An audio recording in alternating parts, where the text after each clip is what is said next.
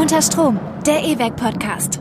Ja, oh, der neue Podcast vom E-Werk. Oh Gott, oh Gott, wie geht denn das überhaupt, Podcast machen? Ähm, also, äh, ich bin der Holger, du bist? Lea, hi. Hallo Lea. Erzähl doch mal, wer bist du? Äh, warum sitzt du hier mit mir hier im E-Werk Backstage? Ja, das war eigentlich ganz lustig. Ich habe in Erlangen studiert, angefangen vor über zehn Jahren, oh Gott. Äh, und bin eigentlich dann tatsächlich nicht mehr weggegangen. Und äh, das, weil man so irgendwann ist so Franken, dass man sich denkt, das ist irgendwie schon nett hier. So, Franken ist, wächst einem so ein bisschen ans Herz, habe ich. Nett, wirklich nett? Ja. Franken sind doch nicht nett. Und ja, es hat mir halt immer gut gefallen und ich bin dann so hier geblieben. Und ähm, dann wurde so gemunkelt, dass Ewag möchte gerne einen Podcast machen. Und dann dachte ich mir so, haha, ich habe ja im Campusradio moderiert oder mache das immer noch ein bisschen und ich äh, mache so Journalistenzeug und alle machen jetzt Podcasts und ich habe noch keinen. Dann klinke ich mich beim E-Werk rein und dann hast du gesagt, ja, okay, cool und deswegen sitze ich jetzt hier. Ja, genau, du Aber, standst, es war ja quasi ein, äh, ein Match, wie man so ja. schön sagt. Also, weil wir hatten nämlich auch natürlich, wir hatten natürlich auch an dich gedacht, weil wir uns ja hier auch kennen, weil hier das Radio ja bei uns auch mit dem E-Werk ist und äh, man sieht sich dann halt immer wieder mal auf dem Gang und so und man dachte halt, die Lea äh, ist ja auch oft Gast bei uns, äh, Gastin. Und dann machen wir das doch mal. Und ähm, ja, und dann haben wir halt im Team wirklich immer wieder überlegt, bei uns im Programmteam, ja, Podcast und Podcast. Also wir haben natürlich schon über Podcast geredet, als noch niemand als, Podcast bevor es cool war. Genau, als äh, das noch keiner kannte. Ähm, wir haben aber ewig immer nur drüber geredet. Und dann irgendwann habe ich gesagt, ey Leute, jetzt, wir müssen das jetzt einfach mal ausprobieren. Und ähm, es ist vielleicht auch gerade kein schlechter Zeitpunkt, weil wir haben ja jetzt nicht gerade so viel zu tun, also immer wieder mal zwischendurch, aber in dieser Corona-Lähmung ähm, ist das ja vielleicht eine ganz nette Sache. Und dann wollte aber immer so keiner wirklich ans Mikro. Und dann habe ich irgendwann gesagt, okay, ich mache das halt jetzt mal und ähm, bin ja jetzt ja hier auch so der Dienstälteste. Stichwort Dienstälteste, ich bin der Holger. Ich mache hier die Programmleitung. Ich habe hier vor 25 Jahren, ich habe nämlich kurz noch nachgedacht, und festgestellt, dass ich wirklich seit 1996 in diesem Haus bin und jetzt 25 Jahre Dienstjubiläum habe. Ähm, ich bin mal gespannt. Äh, Nochmal 25. Genau, auf jeden Fall ähm, mache ich hier einen Hauptteil der Konzerte ähm, zusammen mit einem Team von mehreren Leuten und ähm, genau buche also einen großen Teil der Konzerte, mache ähm, ein paar Partys mit einer Kollegin und ähm, gerade im Moment auch relativ viel im Literaturbereich. Wir haben schon immer viel Lesungen gemacht, haben da aber zum Beispiel gerade eine neue Reihe, die ich irgendwie etablieren möchte, wenn mal Corona uns lässt. Genau, also ja, aber mein Hauptbusiness ist und war immer Konzerte und das Live-Geschäft und ähm, deswegen bin ich hier. Und jetzt mache ich ein bisschen Podcast mit dir. Und die Idee war nämlich, das E-Werk ist ja eigentlich ein offenes Haus. Wir sind ja jetzt nicht einfach nur ein Live-Schuppen, sondern wir sind ja ein soziokulturelles Zentrum. Wir wollen ein Ort der Begegnung sein und wo Leute sich auch entfalten können. Wir wollen Ermöglichungsraum sein und so. Und natürlich muss man dann auch vergucken, dass man transparent bleibt, so. Und deswegen dachten wir, ja, Podcast ist vielleicht schon auch ein cooles Format, wo wir den Leuten einfach so ein bisschen erzählen können ähm, was passiert hier, was passiert hier backstage, deswegen sitzen wir hier ja auch im Backstage, oder ähm, wie ist das E-Werk organisiert, wie kann man sich hier auch beteiligen, all solche Dinge. Und dass man den Podcast dort auch offen macht. Also vielleicht bleibt das ja gar nicht so, dass äh, ich hier immer nur mit dir sitze, sondern wir könnten hier auch Leute mit einladen, wir könnten hier vielleicht auch Fragen von Hörer und Hörerinnen beantworten, von Gästen. Genau, und deswegen haben wir uns gedacht, machen wir das doch mal. Genau, und dann haben wir noch über den Namen rumdebattiert. Naja, und dann war aber relativ schnell klar, wir hatten dann zwischendurch auch so Nähkästchen, weil wir wollen ja auch ein bisschen aus dem Nähkästchen plaudern hier und so. Aber dann kam ähm, unter Strom, weil klar, ne, ehemaliges Elektri oh, das ist ein ganz schwieriges Wort. Elektrizitätswerk ist das E-Werk, ja, genau. Also ist hier immer alles gut unter Strom und wir sind eigentlich auch ständig unter Strom. Deswegen passt der Name eigentlich schon ganz gut, ja. Ja, Finde ich auch. Also ich muss sagen, ich, ich bin voll gespannt auf, auf Geschichten, die du, die du zu erzählen hast halt so. Also, auch wenn er nicht aus dem Nähkästchen heißt, dann wirst du hoffentlich trotzdem ein bisschen plaudern, äh, was, so, was so passiert ist die letzten 25 Jahre. Da hast du bestimmt einiges zu erzählen. Ja, wobei es ist echt immer, also wenn mich Leute fragen, so ähm, das legendärste Konzert oder irgendwie sowas halt, ist es echt immer schwierig, weil ja, äh, denke ich gerade auch so, dieses Unterstrom ist wirklich ein guter Name, weil das ist ganz charakteristisch für unsere Arbeit, weil wir nämlich wirklich eigentlich die ganze Zeit unter Strom sind. Wir haben im Normalbetrieb einfach wahnsinnig viele Veranstaltungen, ähm, auch Veranstaltungen parallel. Und dann weiß man manchmal wirklich nicht mehr, okay, äh, was war jetzt letzte Woche nochmal? Ah, ich muss noch die Abrechnung von diesem einen Konzert machen da. Ach ja, stimmt, das ist schon zwei Wochen her, echt. Ah, was ist morgen? Ah, also es ist schon echt immer auch, äh, es ist kein Struggle oder so, aber es ist, äh, es ist schon immer wieder echt, es gibt so herausfordernde Peaks im Jahr, so, wo wir alle ganz schön, äh, ganz schön ab, ja, äh, ableisten müssen, so. Aber wir machen es gerne und ähm, wir hatten ja auch ein super, wirklich ein ganz tolles Konzertjahr, auch 2019, bevor dann im, im März die Pandemie uns äh, äh, dazwischen gekommen ist, so ähm, hatten echt einen super Lauf, glaube ich, oder fand ich auf jeden Fall. Ähm, aber wir werden den Lauf natürlich auch wieder aufnehmen. Also.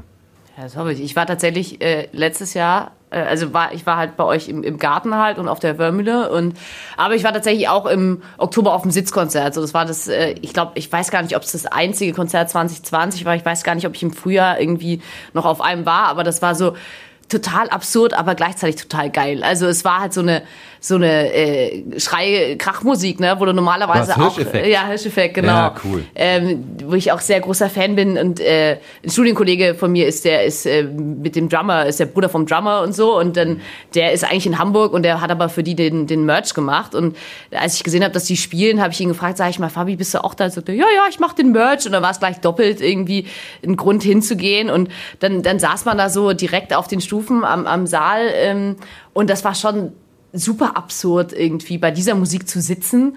Und das einzige was du machen konntest war so mit dem Kopf so ein bisschen und mit den Füßen so sehr sehr sehr absurd irgendwie in der Gegend rumzuwippen.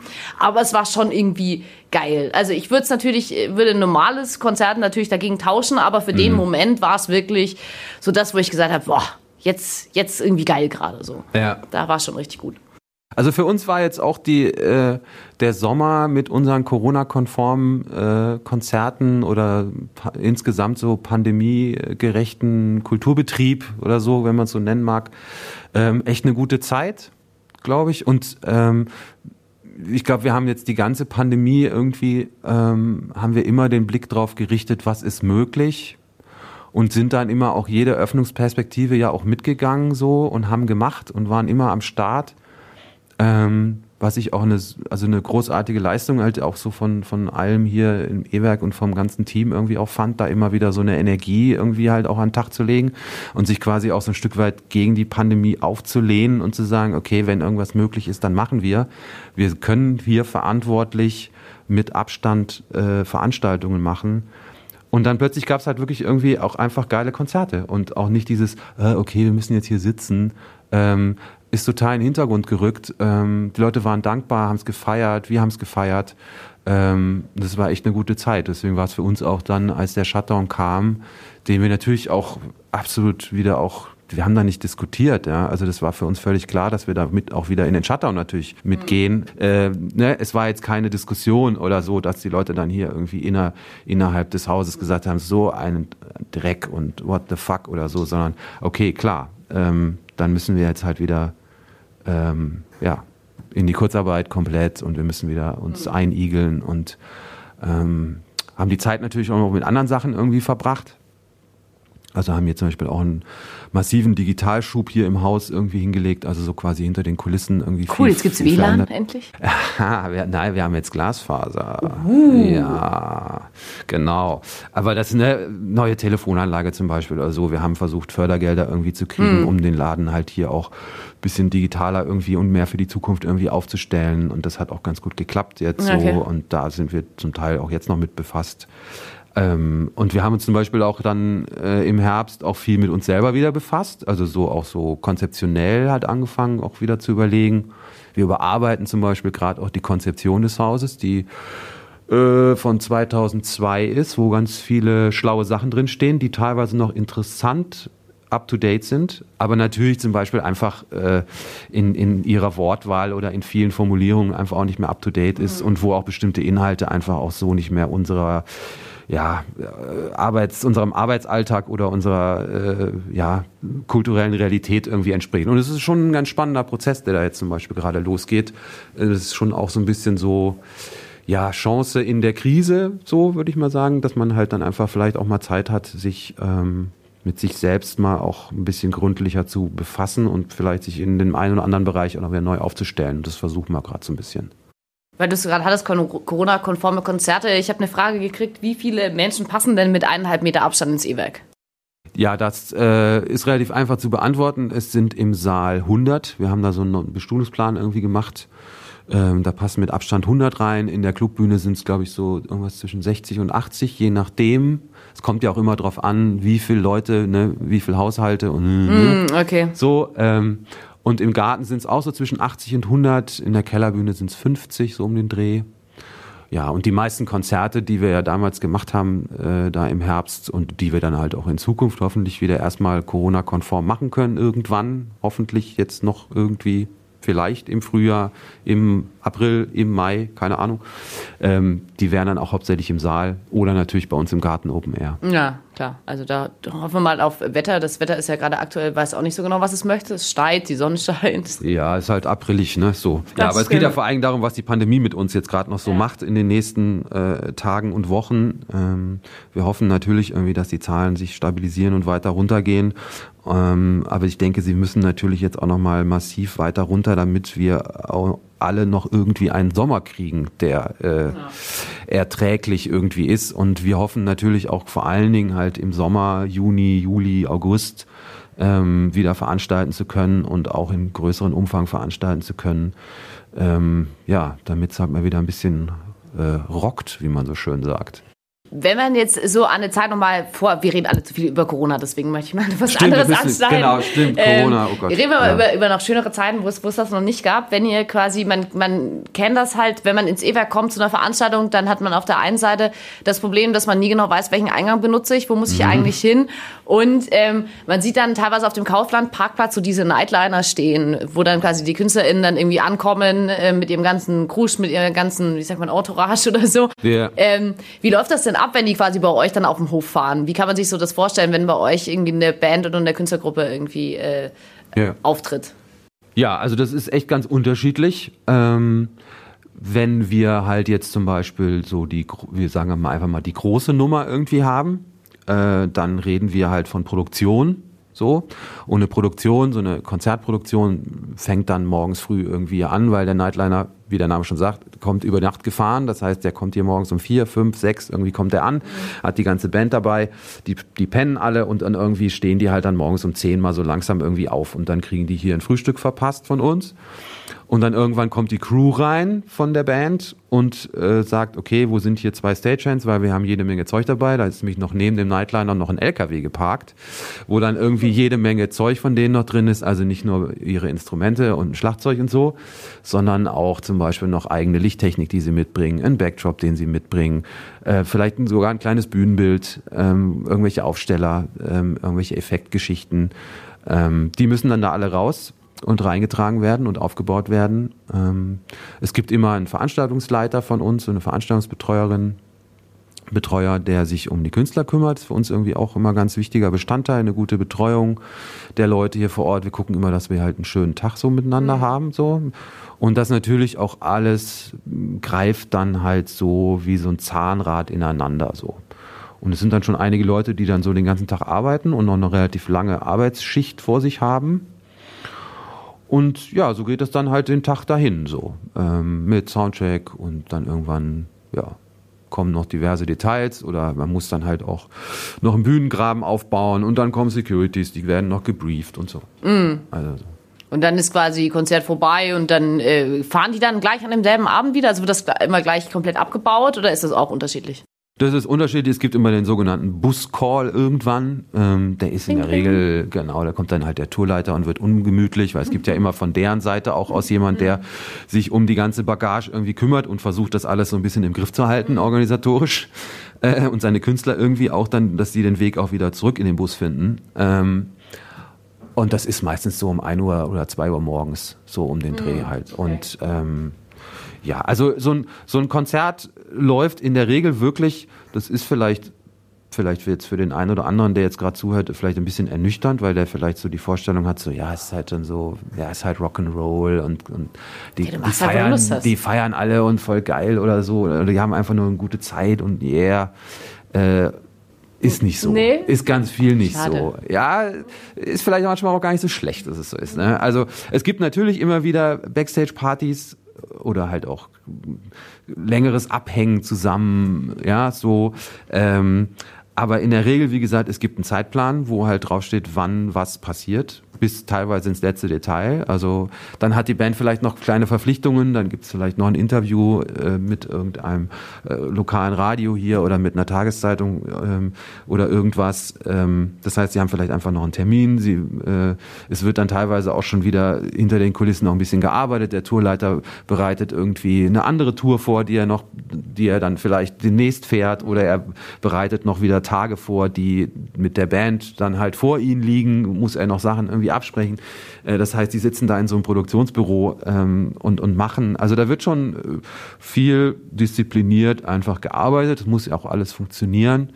Ähm, und die Band ist schon auch, viele Bands sind sehr fokussiert auf ihre Auftritte und äh, sind auch sehr konzentriert darauf, gehen stocknüchtern auch auf die Bühne ähm, und sind da, ja, machen das mit einer, ja, mit einer hohen Ernsthaftigkeit oder so. Man, ist ja auch nichts Schlechtes. Ne? Ja klar, gibt natürlich auch so welche, die halt den ganzen Tag irgendwie durch die Gegend flippen. Ähm, mhm. Und äh, äh, ja, also es kommt echt drauf an, aber in der Regel läuft es alles sehr gesittet und geordnet ab, muss ich sagen. So. Auch natürlich von unserer Seite ist. Ja, gut, bei euch ist das ja, aber die anderen sind ja Rockstars, weißt du? Ja. Das ist ja, ja halt. Ja, stimmt. Ja. Aber wir hatten auch, oder ich habe auch die Frage bekommen, warum ist das so, dass das E-Werk so wie so ein Labyrinth aufgebaut ist? Und das Problem habe ich auch öfter. So oben, wo man normal unterwegs ist, ich glaube, da kommt diese Labyrinthhaftigkeit durch die Türen, die mal auf sind und mal zu. Im Keller weiß ich überhaupt nicht, was zum Teufel passiert. Also ich glaube, ich war einmal irgendwie im Keller, weil ich glaube, die haben oben bei uns im Flur, da wo das, wo das Radiostudio ist, da ist eine Toilette und ich glaube, da war irgendwas mit dieser Toilette und dann hieß es, ähm, wir sollen äh, in den Keller gehen. Mm. Und ich glaube, ich, ja, ich habe 15 Minuten diese Toilette gesucht ja, und bin ja. in diesem Keller rumgelaufen und dachte mir, das kann doch wohl nicht. Also, wenn ihr sagt, das E-Werk ist irgendwie äh, verwinkelt und labyrinthartig, da wart ihr noch nicht in diesem Keller. Das ist richtig ui. Aber warum ist das denn so? Ja, ich glaube, also ich meine, ich war ja bei dem Umbau nicht dabei, ne? Aber weil das ist ja schon was länger her. Das ging ja irgendwie irgendwie so äh, vor äh, jetzt bald 40 Jahren ah, ging das ja los, ne? Ähm, dass hier dieses ehemalige E-Werk irgendwie umgebaut wurde. Ähm, und ich glaube, was äh, charakteristisch war, dass man versucht hat, ganz viel unter einen Hut zu kriegen. Hm. So, also man äh, man wollte viele verschiedene Veranstaltungsräume mit unterschiedlichem Charakter haben. Ähm, das ist ja auch immer noch total super, dass die Kellerbühne zum Beispiel halt auch so geworden ist, wie sie geworden ist. Also ne, so, das ist schon auch ein, finde ich, ganz spezieller Veranstaltungsort mit dieser speziellen Bühnensituation. Ja, ja die kenne ich sonst so, habe ich noch nie gesehen. Ne? Ähm, und es sollte einfach, glaube ich, ähm, diese Vielfalt, die damals schon, glaube ich, das Ziel war, dass das Haus halt so divers irgendwie aufgestellt ist, ähm, sollte ja, erforderte einfach dann viele Räume. Ne? Man wollte Seminar- und, und Gruppenräume haben, die wir ja auch immer noch haben. Man wollte ein Kino haben. Okay, wo tun wir das Kino hin? Ja, unter das Dach. Okay. Und ähm, man wollte Werkstätten. Und das ist zum Beispiel das, was in den, im Keller immer noch drin ist. Also wir haben ähm, eine Holzwerkstatt und eine ähm, nicht nur eine Fahrradwerkstatt, die nicht im Keller ist, aber ne, wir haben eine Holzwerkstatt und wir haben eine Metallwerkstatt, wo früher auch nochmal Leute von außen auch drin gearbeitet haben. Mittlerweile sind es eigentlich nur unsere eigenen äh, Werkstätten. Und wir hatten eine Töpferwerkstatt da unten, halt so in den goldenen 80ern, wo irgendwie da getöpfert wurde wie verrückt. Ähm, das waren also quasi schon auch eine öffentliche Fläche, dieser mhm. Keller. Und ähm, Genau, und so ist es, glaube ich, einfach entstanden. Das Haus war halt riesig und es waren verschiedene Bauabschnitte und ähm, ja, so ist es dann entstanden. Und klar, das Haus hat wahnsinnig viele Türen. Das ist verrückt. und man weiß immer auch nicht so genau, ne, auch mit dieser, mit dem Saal, mit dieser Empore da und, und wie das dann, aber ne, ich merke das auch immer wieder, wenn ich mal eine Führung durchs Haus mache, das ist schon komplex. Und oft sind die Leute dann zum Schluss so, äh, warte mal, wo, wo haben wir jetzt nochmal angefangen? Ach so, ach ja, hier ist der Saal. Ah ja, okay. Aha. Also, ähm, ja, oder halt Künstler, die sich hier auch drin verirren, ne? Und so. Also man braucht dann ab und zu schon so einen Guide. Ähm. Aber ich finde es eigentlich auch ganz cool so, weil ähm, wir dadurch zum Beispiel auch die Möglichkeit haben, so viele unterschiedliche Veranstaltungen im Haus zu machen, gleichzeitig. Ja. Das ist schon auch etwas, ähm, was wir hier auch im ganzen Haus einfach feiern und was wir total super finden, ähm, dass wir einfach so eine Vielfalt auch an, an einem Abend hier irgendwie äh, ja, präsentieren können, wo halt dann einfach ein Jazzkonzert in der Clubbühne ist und ein Punkrock-Konzert im Saal gleichzeitig. Ja, und das geht und das tut sich nichts und es funktioniert. Ähm, das ist eine, das ist eine starke, finde ich, eine, eine starke Qualität. Obwohl das Einzige, was ich immer krass fand, ist, ich glaube, es war in der Club, wenn du im Garten sitzt und in der Clubbühne ist irgendwas, dann wackeln die Fenster so dolle. Das, ja, das ist, als erstes Mal, als ich das gehört habe, dachte ich mir, was zum Teufel ist denn das? Und dann irgendwie hat mir dann irgendjemand mal erzählt, dass das wohl die Fenster sind, die so, die ja. so rappeln. Und ich dachte, das kann doch wohl nicht sein. Was ist denn mit den Fenstern halt? Ja, das ist halt, ich meine, die ganze Fassade ist ja auch immer noch denkmalgeschützt. Äh, das Haus wurde 1902, äh, genau, 1902 gebaut. Und die Fenster, die jetzt da oben in der Clubbühne irgendwie sind zum Garten hin, die sind natürlich nicht von 1902, aber irgendwie so kurz danach. Also es sind halt so, so Doppelfenster mit so, eine, mit, so einer, mit so einem Zwischenraum auch dazwischen. So, und da fängt sich halt so ein bisschen der Schall und dann rappelt es halt. Und ähm, das ist für uns schon auch ein Problem. So. Ähm, das war schon auch mal schlimmer. Das ist ein bisschen besser geworden, auch durch den Umbau oben in der Clubbühne.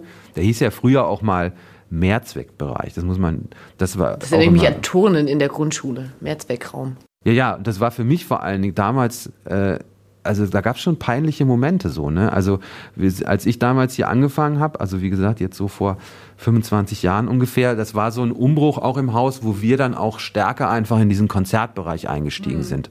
Und der, dem, die Clubbühne, wie gesagt, damals Mehrzweckbereich, hatte auch, wenn man jetzt da so reinkommt, ist ja links dieser Tresen. Mhm. Und in diesem Tresen, das war früher eigentlich so ein richtiges so Café mehr. Mit so, mit so Holzsitzbänken und so einer komischen kleinen, so einem kleinen Tresen. Und auch total geile Story. Da war dann quasi in der Rückwand von diesem kleinen Tresen und das war, wie gesagt, so ein Tee, so, so, so eine Teestube hieß es, glaube ich, sogar. Teestube, ja. Also in dieser Teestube war halt, wie gesagt, ne? Und dann war in der Rückwand war ein Aquarium. Kein und diese Scheiß. Rückwand, also nicht groß, ne, aber es war schon erwähnenswert, war in dieser Wand drin. Ich frage mich heute, also ich weiß nicht, warum da ein Aquarium drin war, keine Ahnung, es war auf jeden Fall eins drin. Und gleichzeitig war diese Rückwand die Trennwand zum Backstage.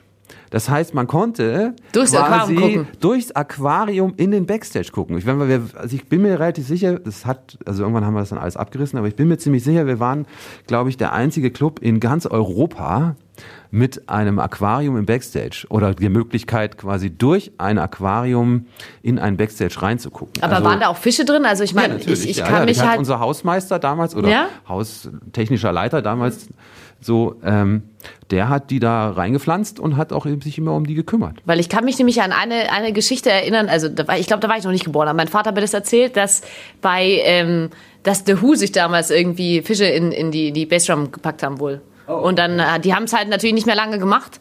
So, ich glaube so ungefähr eine Sekunde, wo es halt dann losging. Ähm, und äh, da hat sich Peter wohl damals ziemlich aufgeregt. Deswegen, da muss ich nur gerade dran denken, wenn ich mir so Backstage und hm, nicht, dass das so rumst im Aquarium, aber. Ja, also bei dir haben es irgendwie abgekonnt. Naja, aber wie bin ich jetzt aber eigentlich drauf gekommen? Ach so, genau, Mehrzweckbereich. Und das war damals dann, genau, es war so ein bisschen die Umbruchzeit. Wir sind halt mehr in den Konzertbereich eingestiegen. Und dann war das halt immer so, okay, kommt halt irgendeine amerikanische Band irgendwie vorgefahren, die auf Tour ist, super cool, so, okay, komm rein und dann so, ja, uh, where do we play? Ja, you are playing in the Mehrzweckbereich. immer so, what? Oh Gott, großartig. Ja, genau. Oder halt auch deutsche Künstler, die halt echt immer so, okay, ah ja, wir sind in Erlangen, äh, okay, ja, hm. also hier ist dann halt so Dorf, ne? Ja, und da spielen wir im Mehrzweckbereich. Da spielen wir im Mehrzweckbereich.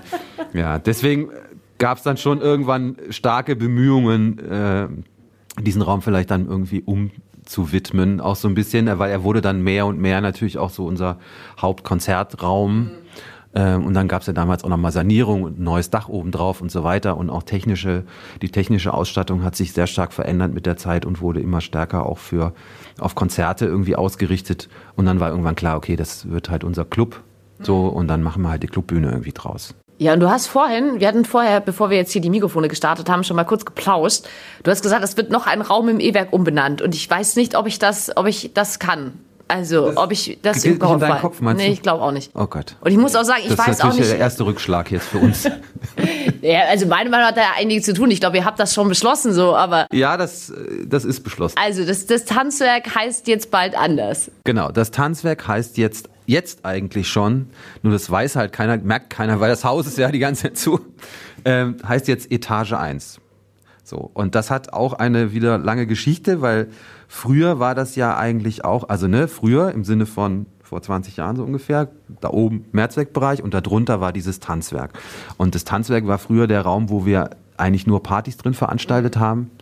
Und dann war das damals natürlich irgendwie naheliegend, okay, das ist unsere Disco. Da haben wir damals, weißt du, da gab's dienstags eine Indie-Disco mit jeden Dienstag irgendwie 200 Studenten und Studentinnen, die abgefeiert haben. Also Sachen, die man sich heute vielleicht auch gar nicht mehr so vorstellen kann. Das war aber immer, das war unsere Disco. Und dann, okay, Tanzwerk, klar, ist irgendwie nice passt. Ja, dann hat sich aber natürlich unser Programm über die Jahre immer wieder weiter verändert und ähm, auch der Stellenwert von, von Partyveranstaltungen oder Clubnächten hier hat sich teilweise verändert. Ähm, wir machen immer noch viel in dem Bereich. Aber im Prinzip war jetzt schon die Idee irgendwann, oder was heißt die Idee, hat sich einfach auch so entwickelt, weil der Raum ist eigentlich schon auch total geil. Es ist halt so, viele sagen so, es ist der, es ist eigentlich vielleicht sogar der coolste Raum im Haus. So, der ist so ein bisschen abgeranzt, der ist so ein bisschen mhm. halt so eigentlich wie so ein richtiger, da könnte man doch so einen richtigen kleinen Live-Club draus machen oder so. Also da gibt's immer wieder auch viel Diskussion mhm. um diesen Raum. Ja. Und wir mögen ihn eigentlich schon auch. Und irgendwann haben wir auch gesagt, naja, da ist ja eigentlich auch eine Bühne. Wir müssten halt mal diese feste DJ-Kanzel da wegzimmern. So. Und dann haben wir die ja. zum Beispiel weggeschmissen. So, und haben das da alles so ein bisschen mehr für den Live-Betrieb irgendwie ausgerichtet.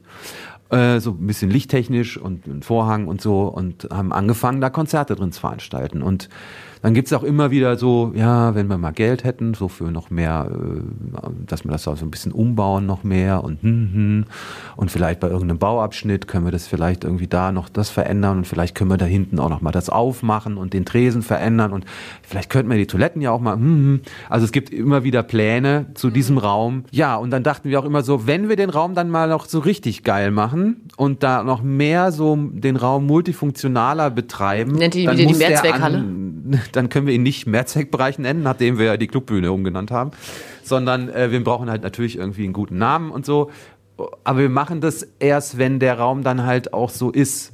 So. Und dann aber kam die Situation, dass wir jetzt ja so eine Umgestaltung unseres Areals hier hatten, äh, den die vor der, vor der äh, Haustür, ne? Genau, da, vor der Haustür mit dem mit dem äh, den Erlanger Stadtwerken hier und so weiter und ähm, Genau, und dann gab es die Idee, dass dann noch ein kleines äh, Kunstwerk, was gleichzeitig auch ein Wegweiser sein soll, auf diesem Platz hinkommen mhm. soll. Wo dann einfach klar ist, okay, da machen wir so ein bisschen so auch eine kleine Wegweisung von der Straße aus gesehen, dass die Leute sich ein bisschen orientieren können. Ah ja, da geht's Richtung Saaleingang und da geht's hintenrum Richtung Biergarten mhm. und so. Und dann stand halt irgendwann fest, okay, jetzt muss dieses kleine Kunstwerk dahin und der Künstler muss halt wissen, was er da hin, was er da halt quasi ja. drauf, äh, ne, wieder. Und dann haben, waren wir klar, okay, wir müssen, wir können da jetzt nicht Tanzwerk draufschreiben und dann reißen wir dieses Ding irgendwann wieder ab, sondern das müssen wir jetzt entscheiden.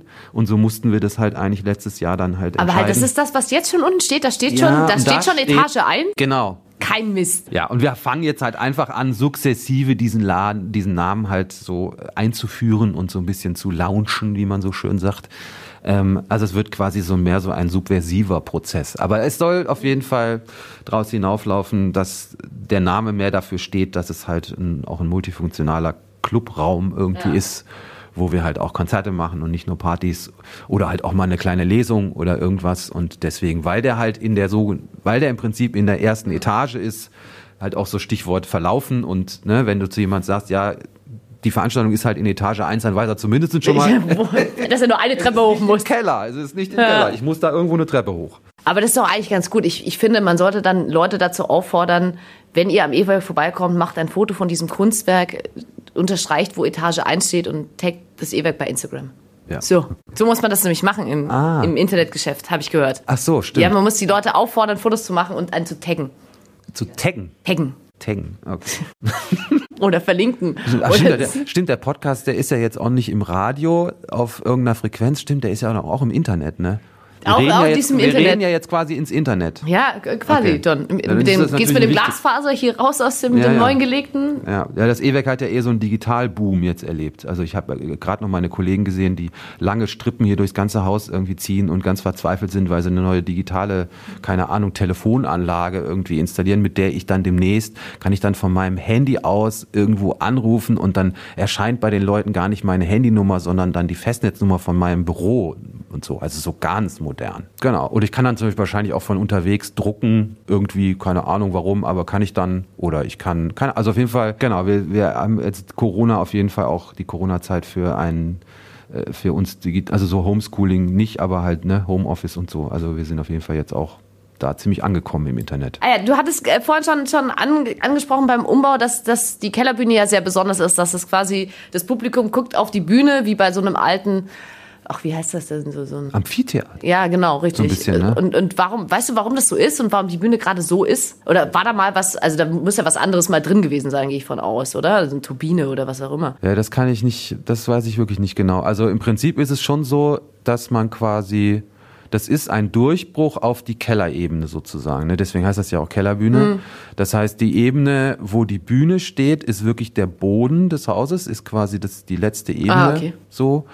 Und ich glaube, dass das einfach halt eine architektonische Idee war, dass man halt diesen Raum so macht. Und ähm, wie gesagt, ich bin halt froh, dass der Raum so ist, wie er ist, weil er einfach sehr besonders ist ähm, und sich natürlich ideal irgendwie anbietet für diese ganzen Kleinkunst in Anführungszeichen, schwieriges Wort, ne? Kleinkunstformate, die wir da so machen, also ne, U20 Slam äh, zum Beispiel oder der Matthias Egersdörfer mit seiner Egersdörfer und Artverwandten Show, die wir da, äh, Sachen, die wir da halt regelmäßig machen.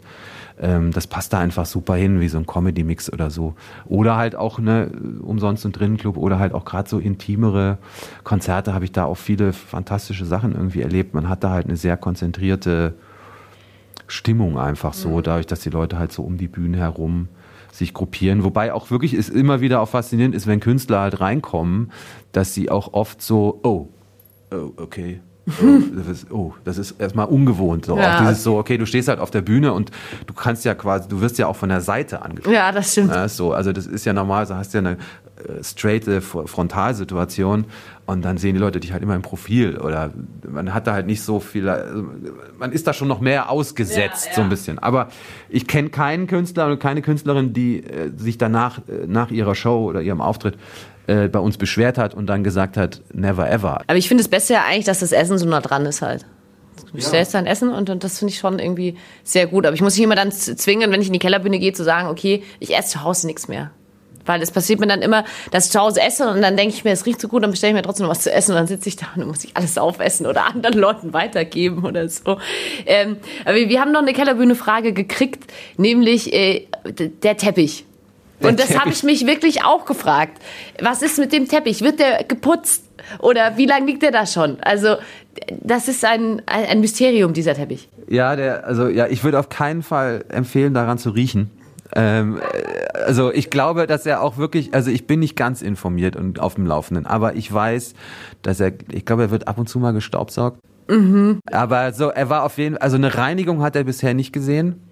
Aber ich weiß, dass eine, eine, Kollegin von mir hat letztens einen neuen gekauft, weil wir hatten nämlich, ja, ja, wir haben dann nämlich dann auch, ähm, wir nehmen, also es ist halt einfach so, dass halt viele Künstler das irgendwie einfach schön finden und schätzen, wenn sie da halt einfach so einen weicheren äh, mm. Boden irgendwie haben und auch so ein bisschen akustisch und so, ähm, ist das einfach so ein bisschen Wohlfühlding. Ja. Und ähm, wir hatten jetzt zum Beispiel dann auch einen von den Teppichen, weil wir haben nämlich mehrere, äh, den hatten wir nämlich auch bei unserem äh, Kulturinsel Wörmühle Open Air letztes Jahr, wo wir da so Corona-konform auch so ein bisschen Shows gemacht haben, letztes Jahr im August ähm, dabei. Und da gab es ja einige Regengüsse. Mhm. Und da ist dann auf jeden Fall einer von den Teppichen dann ähm, auf dem Recyclinghof gelandet danach, weil der einfach hoffnungslos äh, da niederlag und äh, voll gesogen mit Wasser war und so. Also ja, aber wie gesagt, also äh, eher grenzwertig, würde ich mal sagen, hygienetechnisch. Aber es ist auf jeden Fall, es gibt ja einige Sachen, die, äh, glaube ich, schon äh, im Haus besonders sind. Also der Teppich jetzt nicht unbedingt, aber auf jeden Fall die Kellerbühne. Oder zum Beispiel auch das Thema äh, Saalboden ist zum Beispiel auch ein super ja, Thema. Ja, die, die Frage kam nämlich auch tatsächlich, ob die Fliesen aus dem Jura-Zeitalter sind.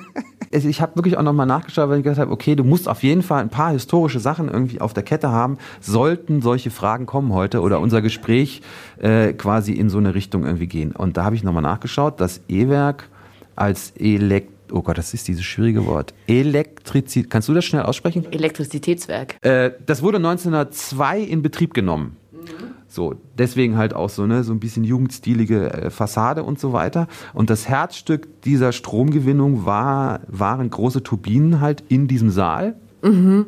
der Boden war halt, waren halt diese Fliesen, hat man halt damals irgendwie so gemacht. So, und die Fliesen, die jetzt quasi, die man jetzt darin sieht, also mhm. quasi die Art, wie dieser Kachelboden halt auch gemustert ist, ja. so, das, also dass man das, dass das so sein muss, das, das ist quasi unter Denkmalschutz sozusagen. Es gab eine große Nummer, also als, äh, das weiß ich jetzt immer nicht mehr genau, wann das zeitlich war, weil es gab ja mehrere Abschnitte, also mehrere Bauabschnitte hier hm. im Haus, wo das Haus halt nach und nach halt auch wegen Versammlungsstättenverordnungen und auch wegen lüftungstechnischen Dingen und das Dach und, und einfach der, der Zustand auch des Gebäudes und so, ähm, wurde halt nach und nach immer wieder äh, saniert und umgebaut und ertüchtigt. Und irgendwann wurde der Saal halt auch nochmal komplett äh, gemacht und äh, oder große Teile des Saals, auch lüftungstechnisch und so. Genau, und dann war irgendwann klar, dass dieser Boden da eigentlich raus muss. Und dann war aber klar, ja, halt, stopp, das ist ja eigentlich Denkmalschutz und mhm. so und wir wollen den eigentlich auch so erhalten. Und dann konnten wir uns damals nur entscheiden zwischen, machen wir ihn wieder rot oder machen wir ihn schwarz, also schwarz-weiß. Mhm. Und deswegen gibt's ja jetzt auch, wenn du reinkommst in den Saal, also wenn jetzt Show im Saal, du gehst irgendwie da rein und so, dann ist der, der, der Boden, wenn du reinkommst, der ist älter als der Boden innen und der Boden außen ist rot-weiß ja. und innen drin schwarz-weiß. Aber was auf jeden Fall immer total gut ist, Stichwort äh, Internet und Instagram, dass halt ganz viele Künstler, die reinkommen, auf jeden Fall immer erstmal so total geflasht sind von dem Boden halt. Und da, der polarisiert auf jeden Fall. Es gibt Leute, die wirklich auch so, what the fuck, was ist denn das hier? Wo bin ich denn jetzt hier gelandet? Aber der überwiegende Teil sofort Handy raus, sofort irgendwie Selfie machen, äh, das Ding fotografieren, so irgendwie als äh, Background oder irgendwie. Ähm, also es gibt da ganz viel positive Resonanzen draus. Und er ist, macht natürlich auch ein Charakteristikum dieses Saals irgendwo auch aus. So, ne? Ähm, und er muss einfach auch so bleiben, ähm, weil er halt so ist. Und wie gesagt, die Fliesen sind erneuert worden irgendwann in, schätze ich mal, das waren so späte 80er, Anfang 90er, dass die, dass die Fliesen erneuert wurden. Ähm, ja, und ansonsten die älteren sind wirklich noch von 1900 und ein paar zerquetschte. Ja gut, also irgendwann musst du ja wahrscheinlich auch austauschen, wenn da so viele ja, Leute rumhüpfen und so. kaputt. Okay, dann muss ja, muss ja tatsächlich die Frage, die eigentlich ja auch immer standardmäßig kommt, bei solchen Sachen finde ich immer, was ist das, das Geilste. Das wird ja immer gefragt, ne? Egal ob MusikerInnen so. Ja. Was war das geilste Konzert äh, auf der Tour? Was ist das geilste, die geilste Location? Keine Ahnung. Was war, hast du eine, eine geile Erinnerung hier ans Haus? Ich habe ganz viele tolle Erinnerungen ans Haus. Also, ähm, ich glaube, ich habe es eben aber auch schon ganz am Anfang gesagt hier, ne? So Stichwort unter, unter Strom. Es ist teilweise echt schwierig, sich zu erinnern. So, dass man einfach weiß, okay, natürlich gab es hier echt Veranstaltungshighlights und vielleicht auch wirklich irgendwie, ähm, einiges an, an legendären Dingen, die hier so passiert sind, gerade auch im Konzertbereich. Aber ähm, ist natürlich auch immer alles sehr subjektiv und sehr geschmacklerisch. Aber und, und es ist auch das Problem, sich daran zu erinnern, weil wir halt so viel machen und dann wirklich teilweise einfach gar nicht mehr so den Überblick haben. Wir führen natürlich eine schöne Statistik so und man kann immer auch nachschauen. Und dann fragen wir uns manchmal zum Beispiel auch, okay, ähm, welche Band hat denn zum Beispiel schon am, äh, am meisten hier gespielt? Gut, da ist es relativ naheliegend, sind natürlich die beiden Lokalgrößen Fiddler's Green und JBO, logisch. Aber es gibt natürlich auch andere Bands, wie zum Beispiel Tokotronic ist auf jeden Fall eine Band, ähm, die schon wahnsinnig oft gespielt hat und eigentlich auch so ihre ganze Karriere lang hier immer Station gemacht hat. Oder letztens, es war eigentlich auch ganz witzig, weil T.S. Ullmann hat ja bei uns ähm, im August auf der Wörmühle mhm. gespielt und ähm, wir haben halt danach irgendwie dann hier bei uns im E-Werk Backstage gesessen, so jetzt hier, wo wir halt auch sitzen und sind halt so ins Ratschen irgendwie gekommen und so und ein bisschen Bier getrunken und was man halt so macht äh, nach der Show und ähm, waren ein bisschen unvernünftig und dann ähm, meinte Tees irgendwann halt auch so, ja, äh, äh, ich habe da hier schon total oft gespielt, oder? Und habt ihr es nachgeguckt? Und dann war ich aber auch so, ey, pf, was weiß denn ich jetzt und so. Und dann hat er mir wirklich danach nochmal eine E-Mail geschrieben. Mhm. So, ähm, ob ich denn mal gucken könnte, wie oft er denn jetzt im E-Werk gespielt hat. So. Ähm, da kann ich mich jetzt aber auch wieder nicht dran erinnern mehr. Jetzt was, ich habe ihm dann natürlich schon auch geantwortet. Ich weiß auch nicht genau, warum er das wissen wollte. Ähm, das hat er mir nicht verraten. Aber er wollte auf jeden Fall irgendwie wissen, wie oft er schon im E-Werk gespielt hat. Und ich habe dann nachgeschaut und es waren auch wirklich einige Male. Er hat auch schon mal dann gelesen mit seinem Buch damals äh, und er hat äh, mit Tomte halt hier auch gespielt, ja. zweimal sogar. Ähm, und ähm, ja, so, so sind es halt schon auch einige Künstler, die hier ähm, über die Jahre halt immer wieder auch äh, immer wieder gespielt haben oder halt, wo man einfach zurückblickend sagen muss, okay, das waren schon denkwürdige Konzerte. Also ich meine einfach auch so Künstler wie Einstürzende Neubauten haben hier mal gespielt vor sieben Millionen Jahren. Ähm, Seed haben hier mal gespielt. Mhm. Also hängt hier gleich um die Ecke irgendwie auch noch das Tourplakat. Ähm, ich weiß gar nicht, wie lange das her ist. Oder halt einfach so große Künstler wie jetzt die Beatsteaks oder jetzt Ann Mike Kantereit, Sportfreunde Stiller, ähm, haben hier alle mal gespielt. Teilweise auch wirklich ähm, dann vor relativ wenigen äh, Leuten damals noch. Also ich kann mich zum Beispiel auch erinnern, es gab einfach so eine Phase irgendwie in den 80ern, ähm, wo wir halt, als der deutsche Hip-Hop halt irgendwie so aufkam, mhm. waren wir eigentlich so mit einer der ersten Locations in Deutschland, würde ich jetzt mal so für uns in Anspruch nehmen, die halt da sehr stark am Start waren und die sich auch sehr eng mit der Szene irgendwie verbandelt haben und ähm, wir haben hier damals dann wirklich eine Menge gemacht. Ähm, es gab eine große Graffiti-Ausstellung, es gab so ein Hip-Hop-Projekt, es gab einen Schallplattenladen äh, hier im, im E-Werk. Im E-Werk hier, genau. Ähm, also da gab, man konnte Hip-Hop-Schallplatten da kaufen, Klamotten, Sprühdosen, so. Haben wir so ein Jahr lang irgendwie oder so oder zwei lang gemacht. Genau, und ähm, auch eine große Graffiti-Ausstellung war damals auch große Aufregung. Die Polizei war teilweise nicht so begeistert davon, weil es gab dann äh, doch einige mehr Sachbeschädigungen dann hier im Großraum. Und dann kamen sie zu euch und haben gesagt, ihr verkauft doch das Teufel. Ja, ja, genau. Das war also wirklich nicht ganz unproblematisch. Ähm, aber wir haben damals äh, diese ganzen, die ganze Riege, also von Sammy Deluxe, der ja schon auch wahnsinnig oft hier bei uns gespielt hat, bis Jan Delay und Co. Ähm, also ich kann mich zum Beispiel erinnern, äh, eine Hip-Hop-Jam 89, oben damals noch Mehrzweckbereich, jetzt Clubbühne, ähm, vor 250 Leuten Beginner.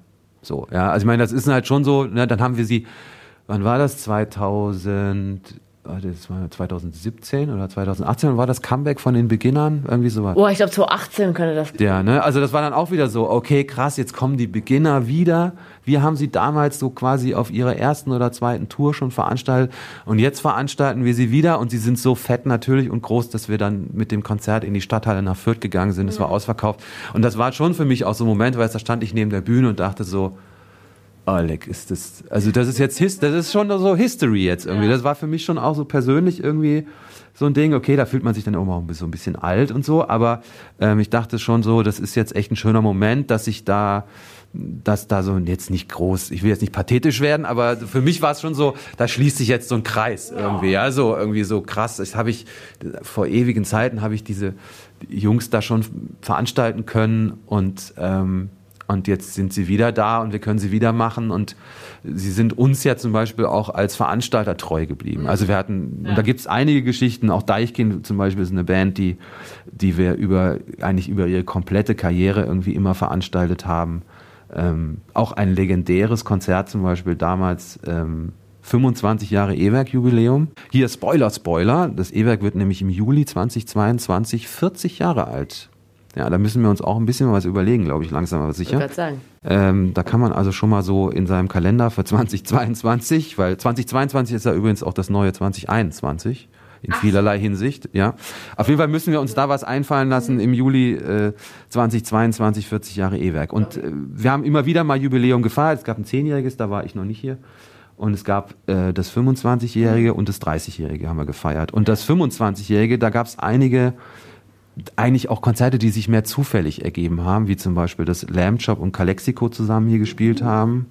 Das war schon auch ziemlich krass. Und damals Deichkind. Und Deichkind waren damals genau zu dem Zeitpunkt quasi gingen die steil und haben zum ersten Mal quasi diese Hüpfburg auf die Bühne geschoben hm. und so. Also die waren quasi dieses Konzept, was sie dann, also es war dieser Break, wo sie, vorher waren sie ja eigentlich eine mehr oder weniger konventionelle Hip-Hop-Truppe, wo sie dann mehr in diesen Elektrobereich ja. eingestiegen ja, sind und dann erinnern. angefangen haben, diese Show zu machen. So. Aber damals waren, waren die noch nicht so durchchoreografiert und nicht so durchorganisiert und die waren noch richtig verpeilt ich unterwegs. Weiß ich weiß auch noch, dass die teilweise da so diese, diese Dreieckshüte, die sie da immer auf dem Kopf hatten, dass die noch selber aus so Holz Lappen zusammengeflext ja, waren. Also genau. ich hatte die nämlich mal irgendwann auch auf, auf einem Festival gesehen, zu, um die Zeit rum. Und bei denen konnte man auch krass sehen, wie sich innerhalb von, weiß ich nicht, fünf, sechs Jahren diese Bühnentechnik auch so krass äh, so perfektionalisiert hatte, ja. dass du dann irgendwann an dem Punkt warst, da habe ich sie in Karlsruhe gesehen, da hatten die dann fahrende Bühnenelemente und davor war halt alles noch irgendwie so zusammengeschustert halt, richtig krass. Ja, und bei uns war es halt wirklich so, das werde ich wirklich auch nicht vergessen, weil das war so lustig, weil ähm, wie gesagt, die waren einfach noch nicht so durchchoreografiert und durchorganisiert. Und die kamen mir an, ähm, und ich weiß nicht genau, vielleicht gab es da auch irgendwas, war da vielleicht auch schiefgelaufen im Vorfeld. Ich habe keine Ahnung. Auf jeden Fall kamen die hier an. Und dann plötzlich irgendwie fing das so an im Laufe des Tages, dass halt die Jungs irgendwie immer wieder so durch, durch die Gegend, durchs Haus rumgelaufen sind. Und dann zum Beispiel gibt's dann, gab's dann eine Situation, da stand ich dann irgendwie im Backstage und äh, also zumindest in so einem Nebenraum vom Backstage. Und äh, dann steht da halt der, ich weiß gar nicht, wer es von den Jungs irgendwie war, egal. Auf jeden Fall, der Kollege steht dann da so und äh, greift in so einen Kühlschrank rein, der leer war ähm, und holt halt die Kühlschrankgitter, also diese, ja. diese Ebenen, die man da so drin hat, ne? Holt diese Dinger irgendwie aus diesem Kühlschrank raus und sagt zu mir, weil ich da gerade so vorbeigehe und denke, warum holt er jetzt aus dem Kühlschrank diese Dinger raus? Und er fühlte sich halt auch so ein bisschen ertappt, dreht sich um und sagt so, äh, könnte ich mir die vielleicht ausleihen? Ich so, äh, wieso? Ja, äh, ich glaube, die binde ich mir heute so um den Körper. Was? Ich so, okay, alles klar. Und hör mal, da, da ist so ein Telefon, dieses grüne Telefon da, Holger. Das hängt da, da hing nämlich so ein Telefon halb aus der Wand, das war kaputt. Und wir haben das da so, hing da echt so lost. Und er so, äh, das braucht ihr auch nicht mehr, oder? Ich so, äh, nee. Und, und er so, kann ich das irgendwie jetzt einfach so aus der Wand rausreißen oder kann ich das einfach so abmachen? Und ich so, ja, okay, nimm das Telefon, weil, ja, das will ich mir auch umbinden.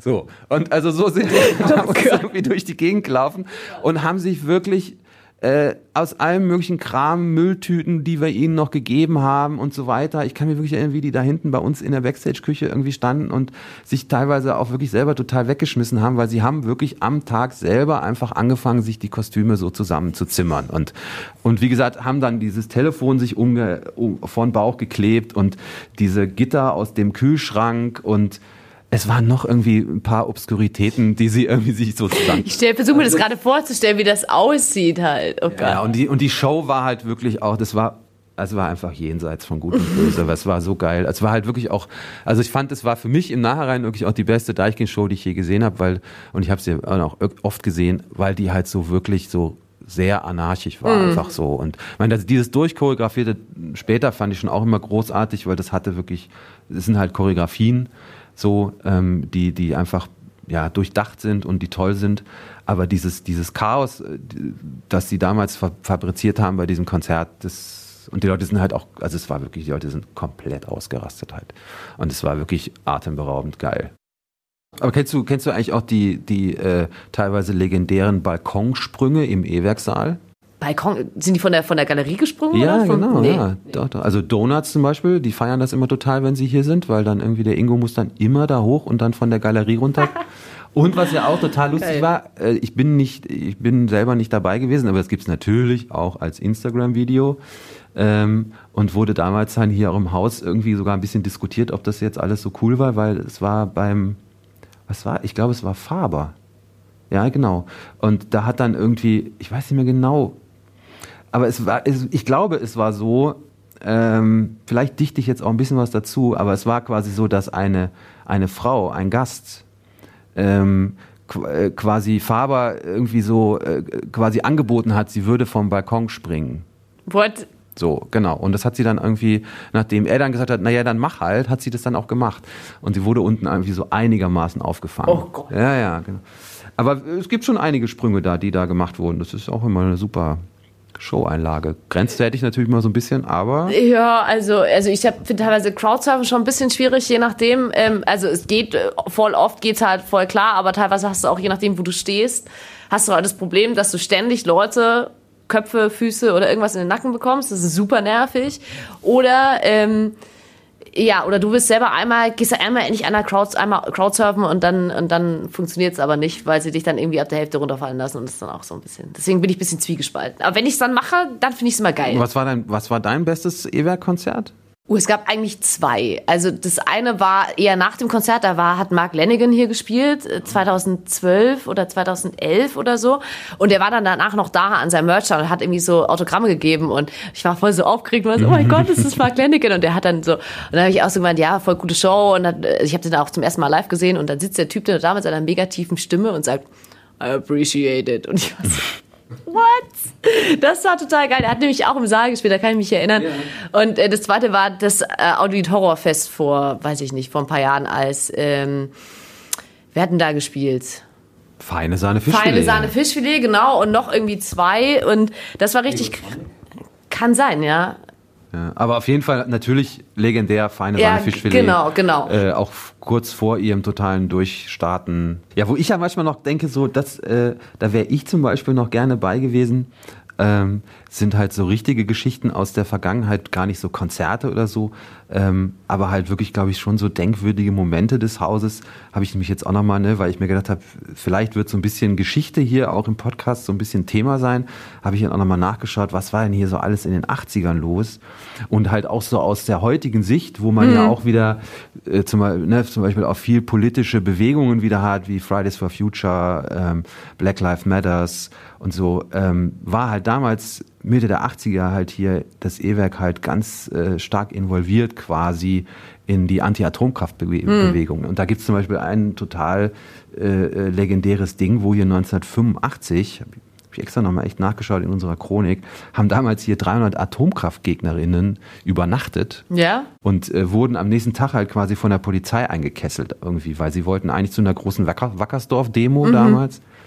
Ähm, wo ich mir auch gedacht habe, so, also das waren halt schon auch Zeiten hier im Haus, ähm, ja, wo die sozialen Bewegungen und die politischen Bewegungen halt hier einfach auch total sehr präsent im Haus waren. So, ich meine, wir sind froh, dass wir jetzt auch wieder viele der politischen Bewegungen hier im Haus haben, ähm, wie jetzt äh, die Seebrücke Erlangen trifft sich bei uns immer wieder. Ähm, Fridays for Future ist hier. Er hat ja auch dieses Schuh. Schuhsammlungsding für Moria, ne? Genau, genau. Also, ne, so, aber so, so krass, einfach so 300 Leute übernachten hier im Haus, so wie geil ist das halt, ne? Oder es gab zum Beispiel damals, äh, das ist dann so Anfang der 90er, gab es ja damals die Republikaner, die, diese, wie so AfD quasi Hm. damals, ähm, eine sehr rechtsoffene, äh, rechtspopulistische Partei und da haben wir damals hier auch so Benefizveranstaltungen Rock gegen Rap irgendwie gemacht mit tausend Leuten, also so einfach so, wo ich mir auch gedacht habe, ja, das waren halt so auch ähm, steile Antifa-Zeiten des Hauses, so, ähm, ja.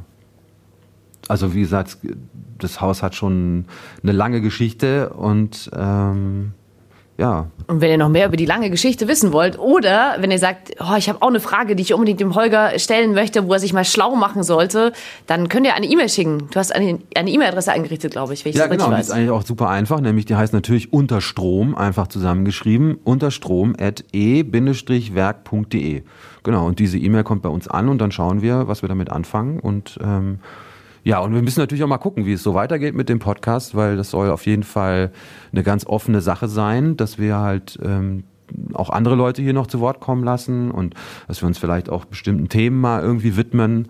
Ähm, heute haben wir halt mal so eine so eine Runde gequatscht äh, und es soll ja auf jeden Fall ja auch quatschig ruhig bleiben, aber ähm, vielleicht gibt's ja auch Themen, die sich Hörer und Hörerinnen wünschen, Schwerpunkte, die man irgendwie machen könnte. Du musst auf jeden Fall nachgucken, wie oft Ja. T.S. Ullmann hier gespielt hat. Äh, Bis Stimmt, zum das nächsten muss ich Mal, auf bitte. jeden Fall nochmal gucken. Genau, ja. Und keine Ahnung auch, was wir jetzt demnächst auch, äh, wie sich halt hier bei uns im Haus jetzt halt auch äh, weiterentwickelt. Ich will jetzt nicht wieder von Corona anfangen, aber äh, wir planen natürlich weiterhin das Haus auch irgendwie bei einer möglichen nächsten Öffnungsperspektive aufzumachen. Und wir haben jetzt auf jeden Fall auch wieder Festivals sogar geplant. Also wir machen hier Ende Juni auf jeden Fall auch wieder ein Festival äh, mit dem bezeichnenden Titel Take a Seat, also nimm Platz. Finde ich eigentlich auch ganz lustig. Und wir müssen natürlich jetzt auch noch sowas wie die No-Twist-Konzerte nachholen, die wir jetzt ja leider auch wieder abs- äh, verschieben mussten. Ähm, und wir werden auf jeden Fall auch, ähm, wir planen das äh, Kulturinsel Wörmühle Open Air wieder. Das wäre zum Beispiel auch auf jeden Fall mal ein Thema, wo wir auch nochmal drüber sprechen könnten demnächst. Ja, und wie gesagt, wir haben einiges vor und bei der nächsten Öffnungsperspektive schauen wir, dass wir irgendwie machen. Und wie gesagt, wir haben, ich habe eben ja auch schon erzählt, dass wir so eine ähm, Lesereihe irgendwie auch machen, die heißt Lesesalon. Da kommen ganz tolle Autorinnen, wie zum Beispiel die Stefanie Sargnagel aus Wien, Paula Irmschler ähm, und einige andere. Und da werden wir zum Beispiel auch so eine Aktion noch irgendwie im, in der Stadt machen, so einen kleinen Literaturspaziergang, wo man so Ausschnitte von den Büchern auf Plakaten finden wird. Da kann man so ein bisschen rumlaufen und Oh, sich das das schon anschauen. Corona-konform. Das ist ja nicht schlecht. Genau, weil wir uns immer wieder auch überlegen, ja, vielleicht könnten wir ja ein bisschen was auch noch jetzt machen, während wir noch im Shutdown sitzen. Und es sieht ja eher danach aus, dass die Kultur noch ein bisschen im, im leider. Shutdown irgendwie sitzen wird. Ähm, genau, und ja, darüber könnte man sich mal dann demnächst auch noch wieder unterhalten. Über hoffentlich wieder Veranstaltungen, die wir machen können auch. Hast du dir eigentlich überlegt, ob du eine, ob du dir eine Verabschiedung zulegen möchtest? Eine Verabschiedung zulegen? Ja, nee, also es gibt doch die, die meisten Leute, die irgendwie entweder Radio machen oder Fernsehen oder so, die haben ja immer so eine Catchphrase oder so. Oder die, die fangen entweder, begrüßen entweder auf eine spezielle Art und Weise oder verabschieden sich auf eine spezielle Art und Weise. Hast du da schon mal drüber nachgedacht? Oh, nee, dir sowas für einen Podcast zuzulegen? Nee, habe ich jetzt noch nicht drüber nachgedacht, muss ich gestehen. Aber sollte ich anscheinend. Weiß ich nicht, muss man auch nicht machen. Okay. Nee, ich dachte nur, ähm, dass, dass sowas nicht immer ganz nett zu machen, wenn man das hat. Wenn einem Ja. nichts einfällt, dann sagt man einfach nur Tschüss. Ja. Aber Okay, tschüss.